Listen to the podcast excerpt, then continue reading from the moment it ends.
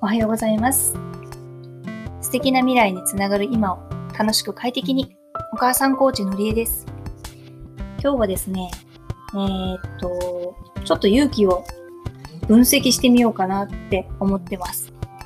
最近こう仕事をしているとしみじみ 自分でよくわからないって思うことが多々ありまして、まあ自分のこともいろいろとまあこれからも含めていろいろ分析はしていきたいなと思ってるんですが、今回はですね、果たして私の目の前にいる勇気は一体どんな人間なのかっていうのをちょっと簡単に客観的に見てみたいなと思って、えー、勇気の方にちょっとあのアンケートをしてもらいました。僕人間じゃないかもしれない。人間だよ、人間だよ、それはない。で、今回使ったのはですね、えっ、と、マイナビチェックって言って、あの、ベネッセが提供している本当簡単な適職チェック、適職適学チェック、高校生対象にやるものらしいんだけど、それをとりあえず、まあまあまあ、小学生だけど、まあいいやってことで、その辺はアバウトにやりました。性格とそれから適職と両方やって、10問の簡単なこう問いに答えて、その結果どんなものが出てくるのかっていうのでやってみました。まず最初、ゆうきくんの性格の方から。ゆうきくんの性格は、頑固親父タイプになりました。何それ。頑固親父タイプはですね、えーっと、項目的に言うと5つの、あの、カテゴリーで分かれてるんだけど、うん。勇気はなんかダントツに高いのが厳格性、それから寛容性、うんそして自主性。うん。続いてあの5段階評価で今の全部5。うん。で続いて合理性が4になって続くんだけれども、うん最後の1個。ねうん。協調性は0。ですと。ちょっとひどい。うん、どうなんだろうね。で、協調性は周囲に合わせたり、他人に合わせて行動をする資質っていうことで、ここの部分は、まあ他に比べると全然へっこんでいるっていうか、ないという結果が出ました。厳格性っていうのはルールや規則なんかを守る資質。寛容性っていうのは他人に対する面倒見の良さ、配慮の資質。自主性っていうのは意欲的、情熱的にこう自分が積極的に物事に関わる資質。そして合理的っていうのは物事を理性的に考えたり、現実的に考えるっていう資質なので、基本的にはとってもいいものがあるんだけども、まあこれを見るとね、周りの人にあんまり迎合しないっていう傾向があるのかなっていうことで多分頑固親父タイプなんだろうけど、でもこれはこれですんごい素敵なことだと思うんですけど、ゆうきくん的にはどうですか？まあね。周りに流されないっていう意味ではいい。そうだね。勇気のそれ持ち味だからね。別にあの周りと衝突しないっていうか、勇気のその持ち味をうまく活かせりゃいいだけの話だからね。うん。なんかお母さんはそれは逆にすごい魅力だと思うので、うん。周りに合わせちゃうと本当それこそわけわかんなくなっちゃうから、いやね。うん。周りに合わさなくっても、うまく自分の主張が通るようにするような能力とか、そのスキルみたいなものを多分身につけた方がいいんだろうね。あるよ。何？能力。あるか。じゃあ大丈夫だね。うん。で、えっ、と、こっちが、えっ、と、性格チェックで、もう一個が適職育職ね。チェックでした。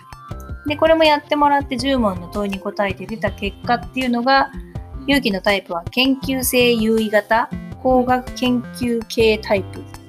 基本的になんかまあ前のチェックとかもいろいろ見ていると、研究職とかに向いてるっていう感じなのかもね。うん。なんか行動するよりは、うん考えるのがまず素敵、好きうん知的好奇心が旺盛っていうのはよく出てきてるような気がします。これも偏ってんね、また。そうね、5個ある5つの指標の中で、まあ、一番高いのが飛び抜けて5になってるのは研究性と、あと現実性だね。ね。うん、で続いて、えっと、5じゃなくて4なのが社会性と芸術性。でペコッとまた減ってるのが社交性。いちいちはなね。そうだね、これは1だね。っていう感じなので、まあだから、あの、周りの人たちと一緒になって、対人関係の調整をしたりとか、営業職には向いてないって現状だと出ている。うん代わりにこう知的探求心がすごくあるので、研究職だったりとか、あとは現実性があるってことだったから、まあこれ法令遵守性とか書いてあるけど、まあ、ルールにのっとって、公に公平にやる職業が向いてるみたいなことが書いてあるよね。なるほどね。まあだから、性格もそうだし、適職もそうだし、まあそれなりに傾向が現れてるのかもしれないなっていう。一人でやるのが基本いいってことね、多分。まあ、突き詰めてなんか自分のペースでやる仕事の方が、没頭できる仕事の方が正直、今のところ向いてるかもって言ってるのかもしれないね。うん。で、実際それでおすすめの学問とか、おすすめの職業がいくつか載ってますけど、勇気の中で一番こう目に引くおすすめはど、どのあたりですかね。だね、うん。経済学。経済学。それは何故？なんかさ、うん。まずなんか人間ってどういうものか知りたいなと思ってさ、人間を知るんだったら、なんか普通に考えると心理学とかじゃない？うん。今の政治とかさ、裏の顔は結構ドロドロな感じじゃん。うん。やっぱりそっちの方がさ、あの、経済学みたいに、普通になんていうの、まあ、心理学みたいにさ、まあ、キリスト教とかさ、まあ、仏教とかさ、イスラム教とかそういう感じのもあるけどさ宗、教宗。教、もあるけど、なんか、政治の方がさ、なんか、ちゃんと人間が現れてそうだなと思ってさ、実社会のそうなんか宗教的なもののこうこうありたいっていう理想的なものよりも実生活の中にこそドロドロとしているものがいっぱい出てくるんじゃないかと。そういうことです。でおお金みたいなものが近いかなっていうところで。そういうことで、うん。経済学がいいな。うーんいいのかなっていうところで人間の本性を知りたい。まあ多分ねあの素直に学問として学ぶよりはあの結果として人間の本性が素直にこうお金回りとかお金の動きとかを見る方が出るのかもしれないね。だよね。でもそれだったらでももっと直結してる経営とかそっちの方もわかるのかもしれない。あとはまあ普通に経済好きっていうのもあるけどね。うんこう社会の流れ見るのがさ。ああ確かにね。ゆうきはやっぱりそういうの好きだもんね。なるほどね。なんかその辺から。うん。なんていうの？まあ今で言うと AI 的なさ、やつを研究するのも楽しそうだなとか。そうだね。AI の解析をいろいろしていくと多分そういう人間の動向も含めていろんな流れみたいなもの複雑に絡まってるものとかを見るのもいいし、あの適正職業でプログラマーっていうのが出てるから、逆にそれ組み立てるのもできるんだよね。そうだね。そうなん夢は広がるね。だね。うん。まあ、こういう風なのをちょこちょこ時々確認していきながらね、夢に近づいていけるようにしたいよね。うん。ありがとうございました。やっぱり勇気はなんとなく今のところは、えー、頑固じじいで、なんかじじいじゃない。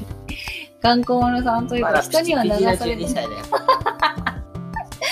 っていうことで、まあ、あの研究をしながら、ちゃんと自分のこう、なんとなく気になることを突き詰めていくのが、今のところ良さそうだってことが分かりました。うんお母さんも自分の適性を今更ながらにもう一回、あの、現時点での確認をしてみたいなと思います。はい。ありがとうございました。ありがとうございました。今日はこれでおしまいにしたいと思います。えー今日も最後まで聞いていただいてありがとうございます。ゆっくりのんびり学んだこと、気がついたこと、皆さんの役に立ちそうなことを配信していきたいと思います。ということで、今日はこれにてですね。ありがとうございました。ありがとうございました。